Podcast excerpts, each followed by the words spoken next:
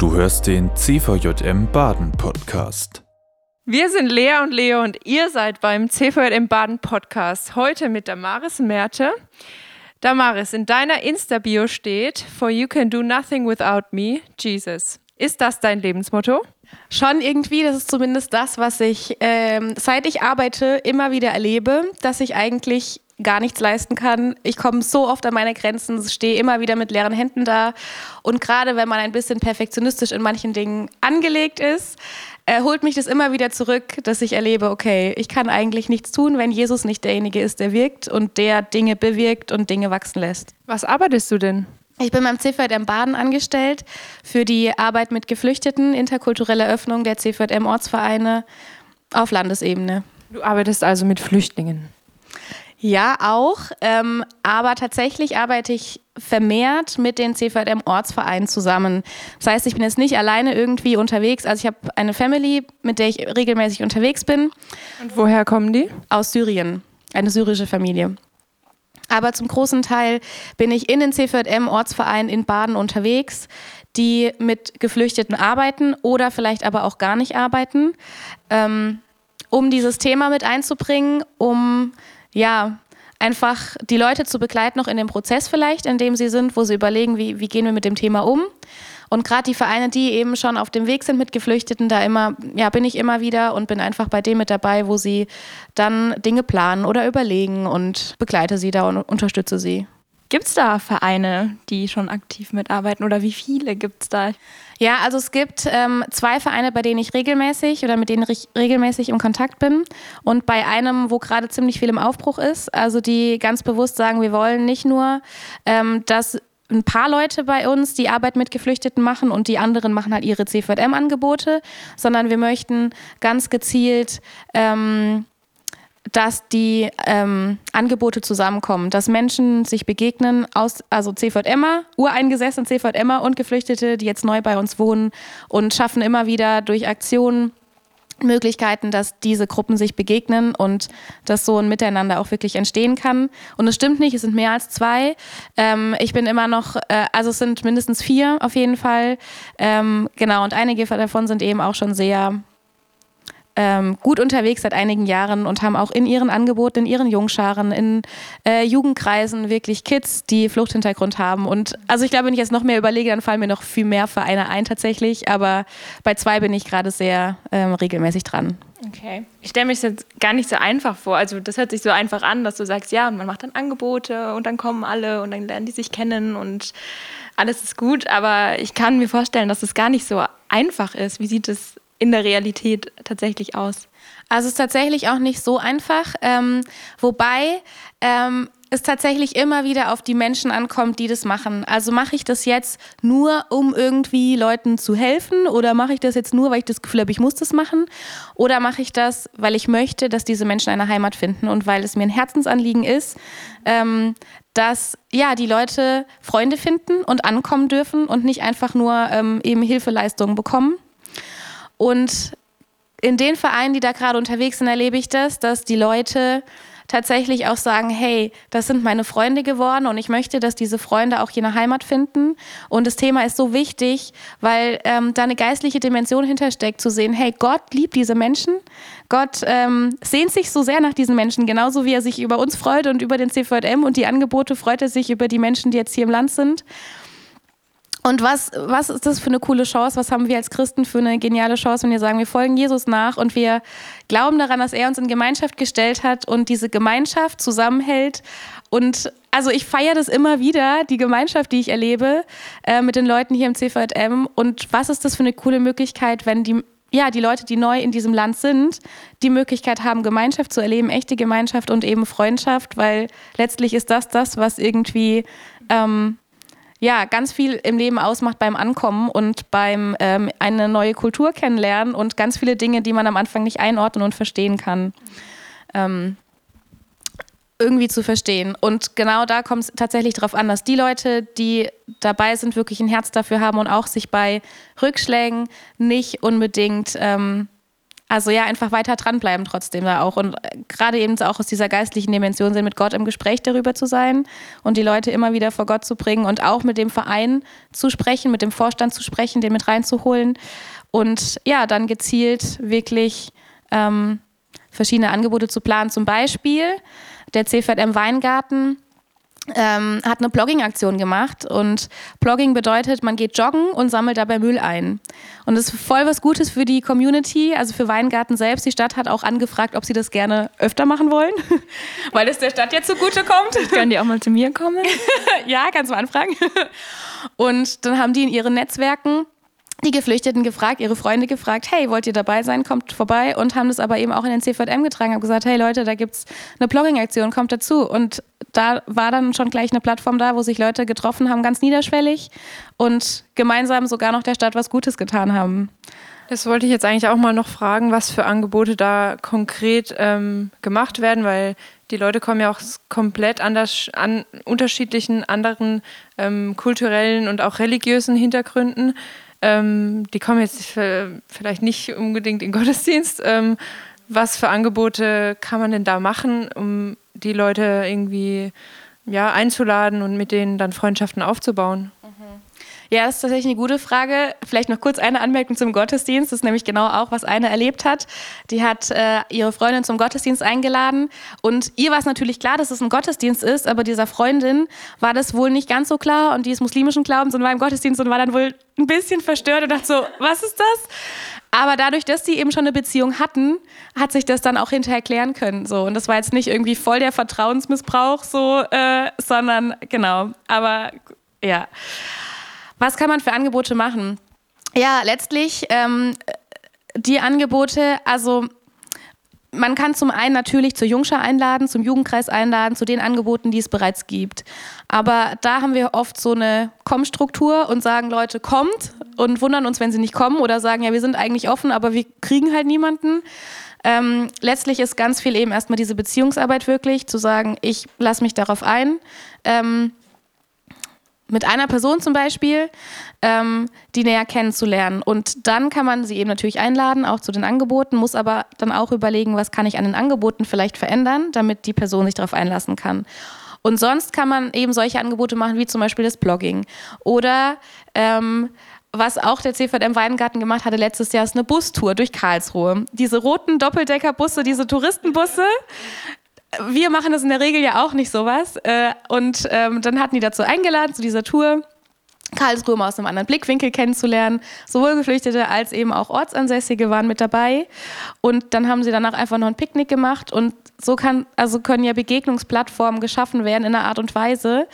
Ähm, oder ähm, sowas wie zum Beispiel, äh, wir nähen gemeinsam oder wir sind gemeinsam kreativ oder ähm, machen, also es gibt noch eine FSJ-Stelle zu meiner Stelle und die ist in den Familien unterwegs, in geflüchteten Familien, hat jetzt letztens mit, mit den Kids dort ähm, eine Aktion gemacht, mit, also mit Sprayfarbe Bilder ähm, zu machen. So und also solche Sachen, genau. So, also ganz unterschwellig dann erstmal.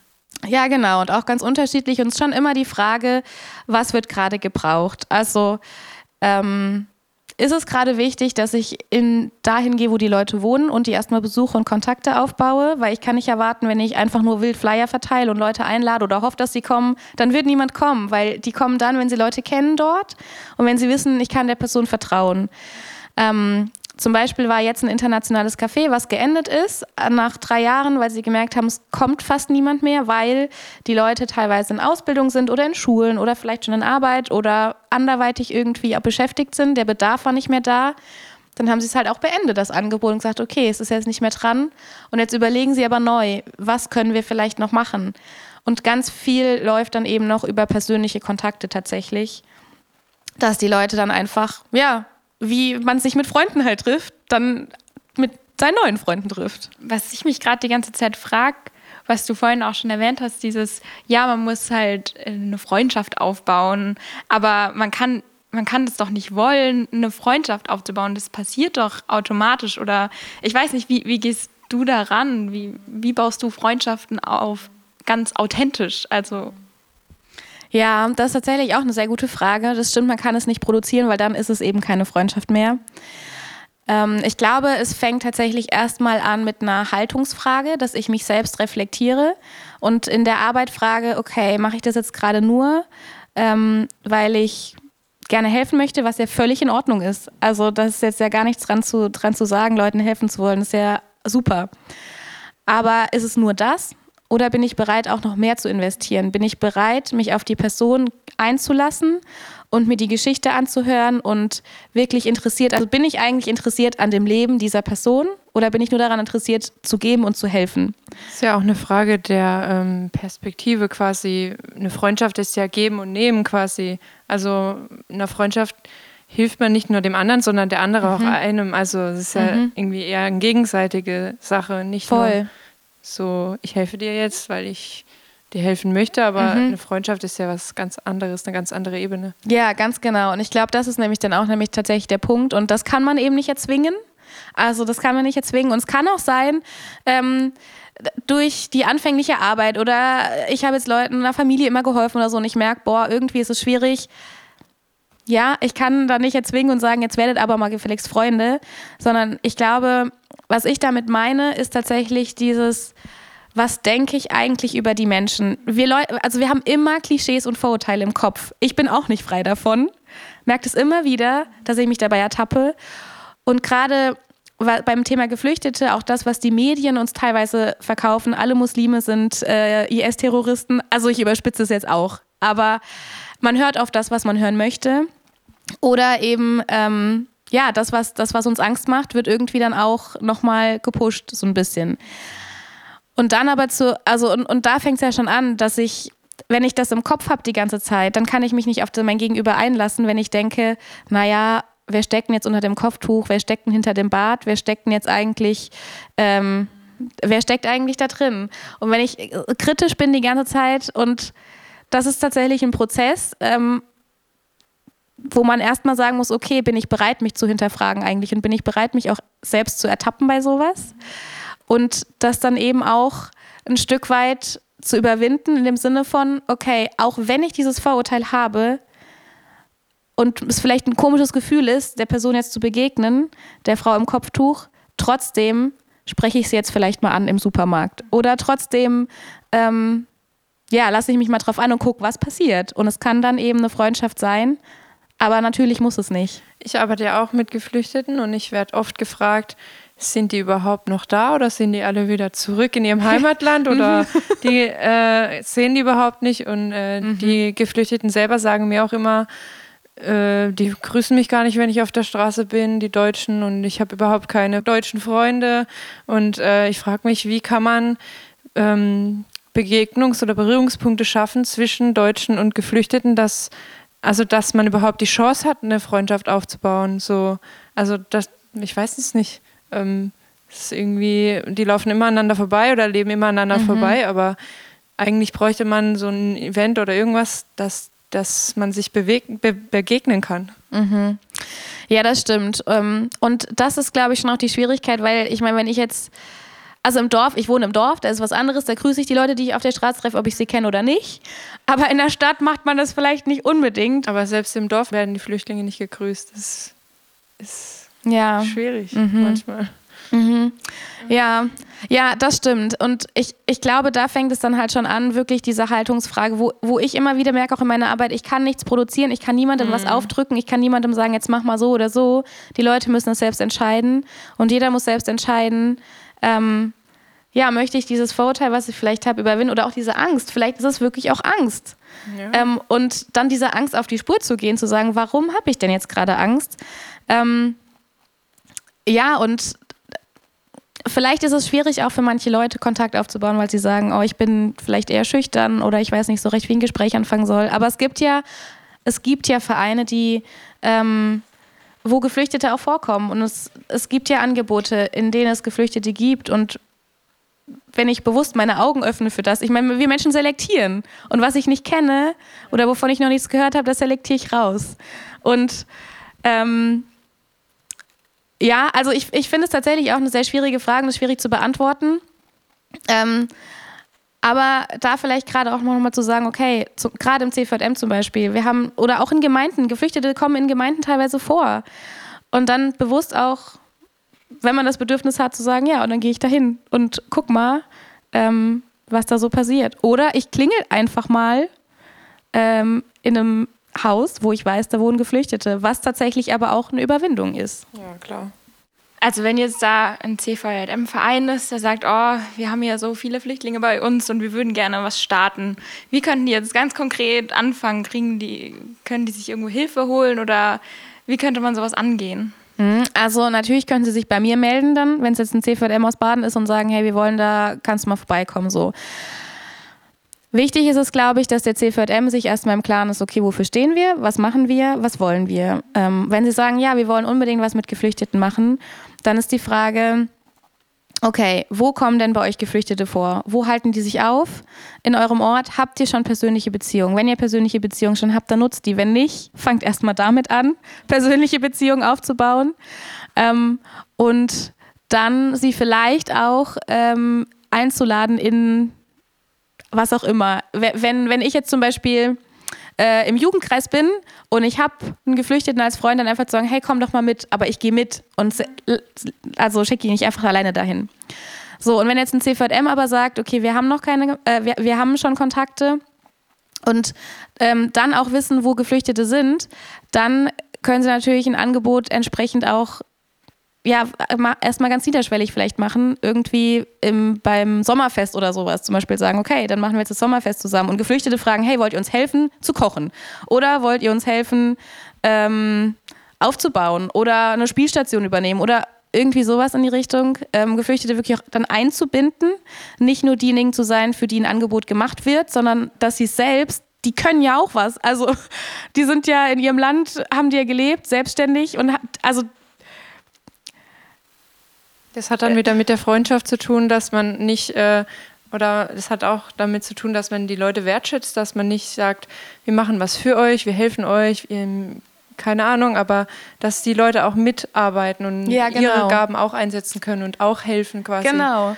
Genau, und wenn dann, ich zum Beispiel, dann ist es erst mhm. eigentlich eine Gemeinschaft. Mhm. Genau, und wenn ich dann zum Beispiel weiß, hey, da wohnt einer und der zeichnet super gut, dann zu sagen, hey, äh, hast du Bock, einen Zeichenkurs zum Beispiel zu machen für unsere Kinder hier im CVM? Oder äh, kannst du dir vorstellen, dass wir mal eine Ausstellung machen, zum Beispiel bei uns im CVM, wo wir Leute, die Öffentlichkeit zu einladen, ähm, im Ort oder in der Stadt oder wo auch immer der CVM sich befindet. Also ich finde es schwierig, da eine allgemeine Antwort zu geben, weil es tatsächlich immer auf die Situation ankommt, ähm, die vor Ort gegeben ist. Gibt es schon persönliche Kontakte?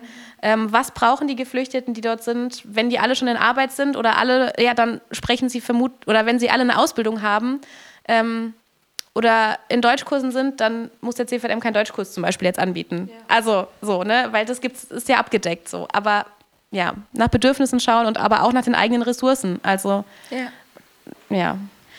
Wenn jetzt ein CVM da was starten wollte, hast du irgendwas, was du als Inspiration weitergeben kannst? Irgendwie ein Buch, irgendwas, was dich inspiriert hat, wo sie sich mehr darüber informieren könnten? Boah, das ist jetzt auch eine schwierige Frage. Ich habe ähm, mir ziemlich viele Bücher gekauft, äh, seit ich jetzt hier arbeite, die mich auch echt inspiriert haben. Ähm, also es gibt eine Arbeitshilfe tatsächlich, die sich genau mit dem, mit dem Punkt interkulturelle Öffnung äh, von Vereinen, von Vereinstrukturen beschäftigt. Wie kann das funktionieren? In welchen Schritten kann man das machen? Ähm, äh, Finde ich jetzt nur schwierig. Also ja. kann man vielleicht später einen Link oder sowas. Ja. Keine Ahnung. Aber genau. Also da gibt es auf jeden Fall Material, so Arbeitshilfen. Aber dann ähm, finde ich persönlich immer sehr inspirierend. Ähm, Bücher von Menschen, die ganz lange in der arabischen Welt gelebt haben. Ähm, also ich spreche jetzt von der arabischen Welt, ne, weil äh, das ist das, was wir hier oft eben haben. Leute aus Syrien oder Afghanistan, natürlich ist es viel weiter gefasst. Ähm, aber die selbst mal irgendwo gelebt haben, ganz lange mit Menschen unterwegs waren und die aus ihren Erfahrungen berichten und eben auch äh, ja einfach diesen, diesen geistlichen Aspekt mit dazu haben. Also ich finde ein Buch, das ist auch gar nicht so dick, das heißt Christen, Muslime und Jesus, ähm, wie Begegnungen funktionieren können. Das fand ich sehr, sehr inspirierend, wo ich schon beim Vorwort Tränen in den Augen hatte. Äh, also das fand ich, fand ich einfach ganz inspirierend, weil dieser Mensch, der das geschrieben hat, wirklich eine tiefe, tiefe Liebe zu Muslimen hat. Ähm, und das eben wirklich aus dieser Motivation heraus, diese Menschen zu lieben, so und zu Jesus hin zu lieben, ähm, da unterwegs ist. Vom Yasser Erik das Buch finde ich sehr gut, das kann ich auch weiterempfehlen. Und wer gerne Englisch liest, ähm, ich finde das Buch A Wind in the House of Islam ist auch sehr gut. Da geht es eben auch nochmal um die muslimische Welt und was da geistlich auch gerade eigentlich passiert, wie viele Muslime gerade zu Jesus finden, was ich, also was ich persönlich sehr ermutigend finde, gerade eben auch für die eigene Arbeit, wenn man vielleicht denkt, ah, hier passiert ja eigentlich nichts. Ähm, genau, aber gerade für dieses praktische Rangehen, was können wir eigentlich machen, gibt es eben ganz viele Arbeitshilfen und Handreichungen, die hilfreich sind. Vom Yassin aus dem EJW gibt es ähm, so ein kleines Heftchen äh, muslimische Kinder in christlichen Gruppen. Das finde ich zum Beispiel auch ganz gut und das ist auch ja, ganz klein, dünn, kurz gefasst. Das sind aber viele Inspirationen. Ja. Danke, ja, alles, was gerade so kam halt. Ja, vielen Dank, schön, dass du da warst. Und wenn ihr euch äh, inspiriert fühlt, ähm, lest die Bücher und wenn ihr Lust bekommen habt, mit Geflüchteten was zu machen, wenn ihr vielleicht auch denkt, sind die eigentlich noch da, wohnen hier vielleicht auch in meinem Ort Geflüchtete, ähm, wendet euch einfach an die Damaris, ähm, sie kann euch weiterhelfen. Dankeschön. Sehr gerne, vielen ja. Dank. Ja. auch. Das war die aktuelle Folge des CVJM Baden Podcast. Wenn dich etwas angesprochen hat, du motiviert oder inspiriert wurdest, dann komm doch gerne darüber mit deinen Freunden ins Gespräch. Falls du Fragen, Anregungen oder Themenwünsche hast, schreib uns eine Mail an info@cvjmbaden.de. Erfahre mehr über den CVJM Baden und besuche uns auf Instagram unter cvjm.baden oder im Web auf cvjmbaden.de. Gerne kannst du den Podcast teilen. Wir wünschen dir eine gesegnete Woche. Bis zum nächsten Mal.